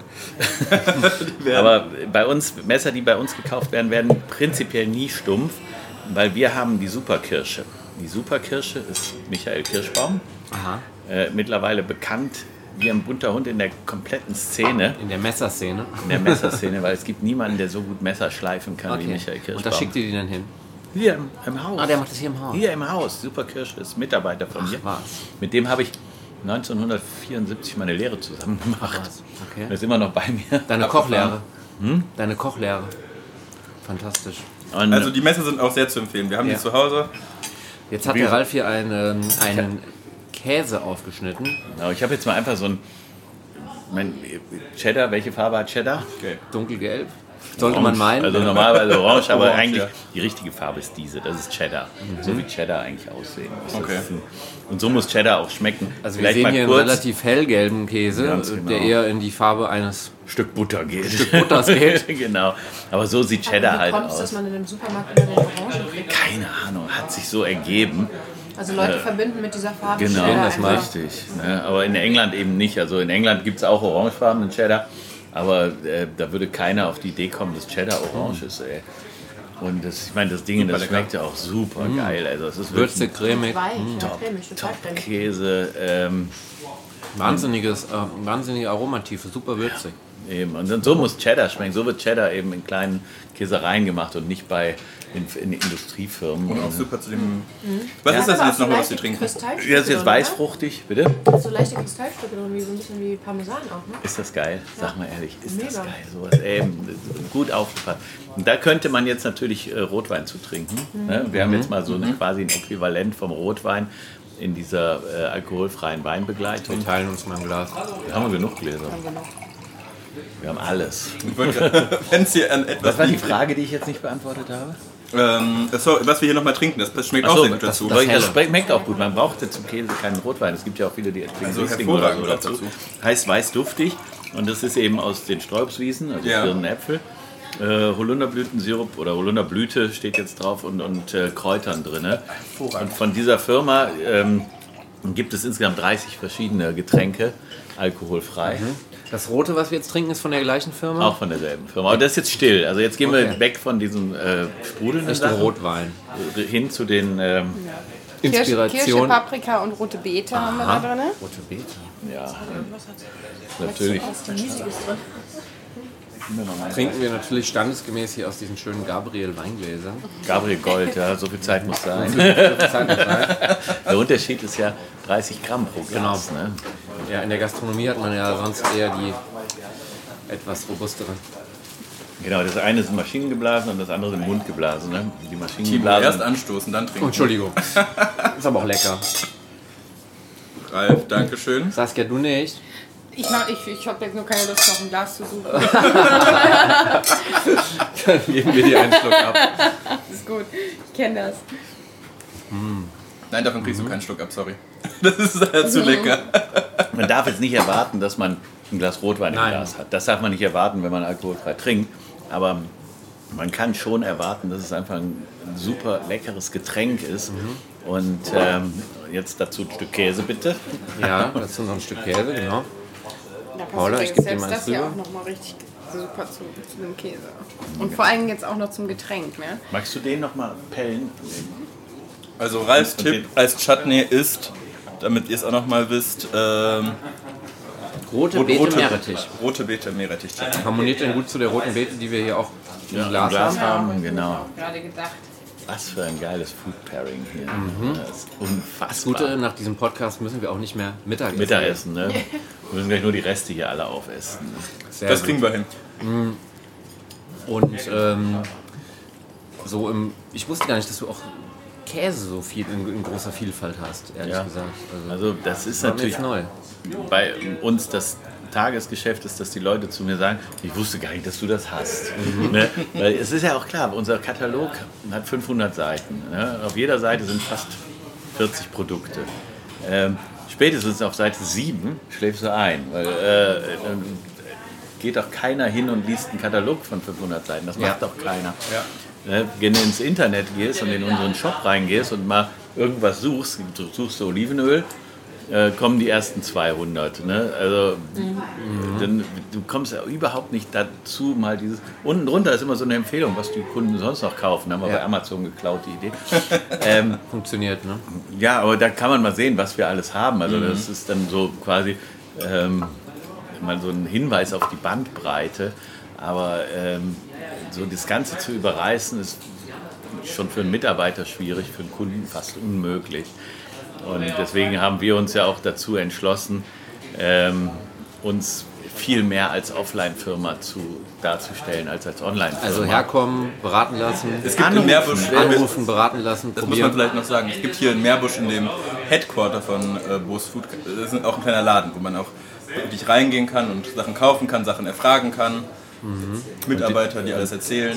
Und die- da- es gibt Kunden, die fühlen sich hier absolut unwohl, weil es hier keinen Einkaufswagen gibt und man sich nichts aussuchen kann. Also man kann sich nur anschauen, die Sachen, und inspirieren lassen. Aber äh, man kann jetzt nicht hingehen und die Sachen in den Wagen, äh, Einkaufswagen das ist kein Supermarkt. Das ist kein Supermarkt. Äh, aber auf der anderen Seite gibt es auch Kunden, die sich wahnsinnig wohlfühlen hier. Mhm. Weil erstmal kriegt man natürlich, wenn man hier einkauft, äh, was zu trinken. Also man kriegt einen Kaffee oder einen Tee oder ein Mineralwasser, was man gerade haben Wein. will. wenn man gerne einen Wein haben will, natürlich auch einen Wein oder eine Spirituose. äh, aber in der Regel, sagen wir, die meisten Leute kaufen sich halt, äh, nehmen halt sich einen Kaffee oder einen Cappuccino oder irgend sowas. Und dann suchen die sich raus, was sie haben wollen, lassen sich das zusammenpacken. Dann kommt ein netter Mitarbeiter von, vom Lager, der das gepackt hat, legt es einen im Kofferraum und äh, also das ist so mein Einkaufserlebnis, wie ich das geil fände und deswegen habe ich es halt einfach so gemacht. Und es gibt Leute, die fühlen sich da unwohl, die denken, ey, äh, die wollen mich doch hier verarschen, ne? ich krieg doch hier nicht was umsonst oder irgend sowas. Ja. Ne? Ja. Aber die, wenn man es das zweite oder dritte Mal gemacht hat und merkt, dass es tatsächlich so ist, ne? dass die, du kannst hier hinkommen und du kannst auch mal eine halbe Stunde rumlungern, ohne was zu kaufen und es dir einfach nur anschauen und Kaffee trinken dabei. Also jeder ist herzlich eingeladen. Ja, absolut.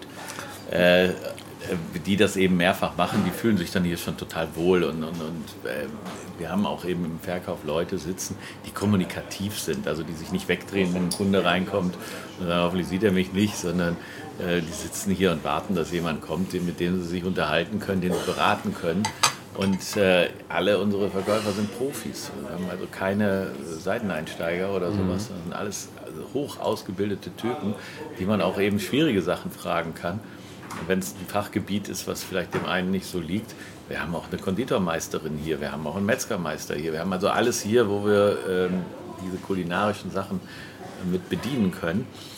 Und äh, am erschreckendsten ist für mich eigentlich immer die Tatsache, wenn ich so alte Klassenkameraden treffe aus Meerbusch-Büderich. Ich bin ja hier in die Schule gegangen und dann treffe ich die nach 40 oder 50 Jahren wieder. Und die sagen dann, ja, ich weiß, ich habe in der Zeitung gelesen, du hast so einen Delikatessenhandel auf der Grünstraße.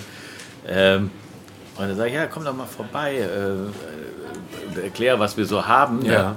Und dann sage ich, wie, ihr verkauft auch an Endverbraucher? Ich dachte, ihr seid ein reiner Großhandel. Also das, in den ganzen 20 Jahren, die, sich hier im, die ich hier im Dorf bin, hat sich immer noch nicht rumgesprochen, dass, dass wir auch ein, äh, ein Geschäft für, für, für Gourmets und für Also jetzt nochmal für alle, ne? man darf hier auch als Man darf Feinschmecker Unbedingt. herkommen. Und Ralf ist auch selber hier. Also worst case, wenn keiner weiter weiß, dann weiß er auf jeden Fall weiter. Was hast du jetzt hier zuletzt noch für einen Käse für uns Ja, aufgeschrieben? es ist, wir, wir sind ja ein bisschen, wir sind Freunde vom Cheddar. Ähm, und es gibt natürlich jetzt diese Möglichkeit, dass man sagt, wir machen uns die Arbeit und tun auf den Cheddar ein Chutney drauf. Äh, das Ja. kann man natürlich auch machen, indem man das Chutney da reinmacht. Das ist jetzt in dem Moment Cranberry. Ein, ein etwas rötlich eingefärbter Cheddar mit kleinen Stückchen drin und das sind Cranberries. Mhm. Aber Auch da sieht man auch, die Farbe vom Käse ist ein bisschen anders, nicht so gelbstichig, ähm, weil der Black Bomber heißt der, den wir jetzt davor hatten. Der ist ein bisschen gereifter tatsächlich und der ist noch mal ein bisschen jünger, Okay. den wir jetzt hier haben. Aber beide super Aber der hat die lecker. perfekte Temperatur auch. Wenn man den gerade frisch aus dem Kühlschrank nimmt, ist der ziemlich hart und bröckig. Und jetzt, dadurch, dass wir hier natürlich so schöne, angenehme 25 bis 80 Grad die Woche hatten, ist es hier auch so äh, schön temperiert, dass der richtig schön weich ist und einfach zerläuft. Super. Man könnte sich jetzt die Mühe machen. Ah, Entschuldigung. Man könnte sich jetzt die Mühe machen. Genau, immer schön nah ans Mikrofon. Genau, ich war gerade, ich habe mich gerade schon in mein Sofa hier Ja, ja. reingekuschelt. Zeit für den Mittagsschlaf nach dem Mittagessen. sagen, Ne? nach so einem dritten Glas. dritten Glas Alkohol werde ich schon, immer müde. ähm, kann sich auch die Mühe machen, jetzt so ein Stück von diesem hellen Cheddar abschneiden und das dann mit Trüffeln äh, behobeln, dass man auch mal sieht, ähm, wie Trüffel mit anderen Lebensmitteln harmonieren. Weil ich sage ja zu Hause immer, es gibt so gut wie nichts, wo man keinen Trüffel drauf tun kann. ne? Und Käse ist ein sehr schöner Träger, weil also Ich kenn hobel jetzt mal hier. Wenn ich zu Hause mal gekocht habe, habe ich auch mal ein paar Experimente gemacht und dann eine Eierspeise gemacht, wo ich versucht habe, relativ salz- und fettarm zu arbeiten. Und ähm, habe dann da den Trüffel drauf gemacht und sobald dann auch die Wärme weg war, hast du eigentlich schon nichts mehr geschmeckt. Ne, Weil du hattest kein Fett, du hattest kein Salz. Ja. Deswegen, das sind immer, also ein Freund vom Trüffel ist immer Salz, Fett. Und Wärme tatsächlich, also gerade wenn es um einen Wintertrüffel gibt. Also ein Rohstück Und- Trüffel ist relativ unspannend, ne? Richtig, ne? aber wenn man halt so einen kleinen Träger hat, wie jetzt beim Käse zum Beispiel, die sind ja immer relativ fettig und äh, das dann auch noch gut temperiert, äh, dann macht das einfach nur Spaß. Ja. Letzte Frage vielleicht noch. Ich habe hier letztens bei Sascha Stemberg, hast du ja auch eben erwähnt, ein leckeres ähm, Eiergericht mit äh, weißem Trüffel drauf gegessen. Ähm, das haben wir, glaube ich, äh, als wir unser Team Gänseessen da hatten, als Vorspeise. Das war Ja. ganz hervorragend. War natürlich auch nicht günstig. No Spoiler. Der Unterschied zwischen weißem und schwarzem Trüffel, ganz kurz aus deiner Sicht. Also der gravierendste Unterschied ist der, dass der weiße Trüffel zu etwa 80 Prozent seiner Aroma flücht, ist flüchtig, das heißt, das kann man riechen, und 20 Prozent ist fest, das kann man schmecken. Und beim schwarzen Trüffel ist es genau umgekehrt. Da ist also, man riecht nicht so viel, aber man schmeckt mehr. Ähm, hat den Vorteil beim weißen Trüffel, dass die Gerichte mit weißen Trüffeln, also die, der ganze Raum, das ganze Restaurant, äh, die Kellnerin, das Besteck, alles riecht nach diesem äh, wunderbaren Trüffel. Ähm, wenn man es schmeckt, ist es immer sehr dezent, sehr zurückhaltend, aber die Natur hat das so eingerichtet, dass in unserem Kopf immer aus Geschmack und Geruch ein, Ein Bild wird, ne? ein Bild, ein Erlebnis äh, stattfindet. Wäre es nicht sinnvoll, die beiden einfach zu mischen auf dem Teller? Machen wir, Machen machen, wir. wir. Machen Also wir äh, Ich dachte, das wäre jetzt eine Nein, Schnapsidee, nein, aber nein, Nein. Wir, wir, machen, wir, wir gehen den Königsweg. Also wir, wir gehen sogar noch einen Schritt weiter, weil wir essen ja jetzt Perigord-Trüffel kalt. Also er Ja. ist roh, kalt, wird einfach nur übers Essen gehobelt. Kann man machen. Man kann aber dadurch, dass die ja 80% Geschmack haben und der Geschmack ist nicht flüchtig, kann man den auch mitgaren. Ne, Man kann Okay. also Fonds daraus ziehen, man kann den äh, erhitzen ohne Ja. Probleme. Gehen nur die 20% äh, Duft gehen flöten Mhm. sozusagen. Und dann hat man äh, den Königsweg, dass man zum Beispiel wäre jetzt ein Risotto, wo man den Trüffel im Risotto schon mitkocht. Ja. Dann hinterher noch Trüffel obendrauf. Und zwar schwarzen und weißen. Das Okay. dann wäre der, das, äh, der finale Königsweg. äh, ne? das ist jetzt wirklich ein Da- äh, das geiler Tipp zum Schluss. Dann- aber die Hoffentlich eine Saisons, Einladung. Danke, Ralf. die Saisons kreuzen sich immer nur kurz. Also wenn Wann die, ist das wenn genau? Die, äh, also weißer Trüffel fängt im Oktober an und endet Ende Dezember. Ja. Und schwarzer Trüffel fängt Anfang Dezember an und endet Ende März in Europa und in äh, Australien Juni, Juli, August. Das heißt also, man hat nur diesen Dezember kurze Zeit, wo sich beide treffen. Und auch Äh, wo- beide auf, auf, auf höchster Qualität sind. Also das ist ja auch nochmal in der Saison ein bisschen am Anfang, die sind nicht so kräftig wie die dann in der Mitte und am Ende dann auch nicht mehr so kräftig. Okay. Also da den perfekten Punkt zu finden, ist auch so eine, ist ein, ein Spagat. Genau. Und ähm, wie gesagt, wir, wir, wir machen das schon hier und dann wir, wir haben da auch gar keine Probleme mit. Ähm, wir müssen allerdings beim Trüffel eine Sache noch sagen. Ähm, Qualität ist die eine Sache, die ist super wichtig. Was aber genauso wichtig ist, und das vergessen die Gastronomen leider viel zu häufig, ist Quantität. Zu wenig Trüffel ist verschenktes Geld. Wenn, man, also wenn man Trüffel isst, 10 Gramm pro Person muss man einkalkulieren. Ansonsten wird es bei einer Vorspeise oder bei einem kleinen Hauptgericht einfach zu wenig. Okay. Das ist auch ein guter Tipp. Ich sage doch immer, viel hilft viel. Ja. Viel bringt doch nicht. Mehr ist mehr. Mehr ist mehr. Qualität und Quantität. Und beides braucht man. Beides braucht Super, das ist doch ein schönes Schlusswort. Ähm, lieber Ralf, liebe Saskia, vielen Dank für das tolle Tasting hier und die äh, extrem vielen spannenden Background-Infos. Da ist auf jeden Fall noch Platz für eine zweite oder dritte Folge, glaube ich. Wir haben ja über Austern zum Beispiel gar nicht gesprochen heute. Doch, wir haben Austern angesprochen. Austern haben kein Gehirn. Stimmt, Austern haben kein Gehirn. Wie manche Menschen, das haben wir doch. Wie manche Menschen. Wie man, Müssen wir dem manche Menschen. ne? Die, die, die kann man dann auch ungestraft essen. Wir noch mit dem nächsten Tasting verbinden. Nee, wir hatten ja tatsächlich schon mal ein Austern-Tasting, also da hätte man jetzt auch noch mal eine Stunde drüber reden können, aber Ich hatte hier auch schon mal mit Ralf eins, das war auch hervorragend. Genau. Also, hier kann man alles erleben. Das ist wie Phantasialand. Mit den Kindern kann man hinkommen, alles kann man machen. Wie Disneyland, nur in lecker. Aber selbst die Mitarbeiter sagen hier, keiner Tag, äh, kein Tag gleicht hier dem anderen und es ist wirklich so. Also man, man, Ja. man weiß nicht, selbst als Verkäufer, wenn du hier sitzt und den ganzen Tag eigentlich nur telefonierst und den Leuten Ratschläge gibst oder auch nur einfach nur Bestellungen entgegennimmst, jeden Tag passieren irgendwelche neuen Sachen, die man selber noch nicht erlebt hat. Ja. Und ähm, äh, so, so geht es dem kleinen und dem großen Mann hier. Ja. fantastisch. Wir danken euch und wir hören uns in der nächsten Folge von Reingeredet. Tschüss. Tschüss. Tschüss. Tschüss.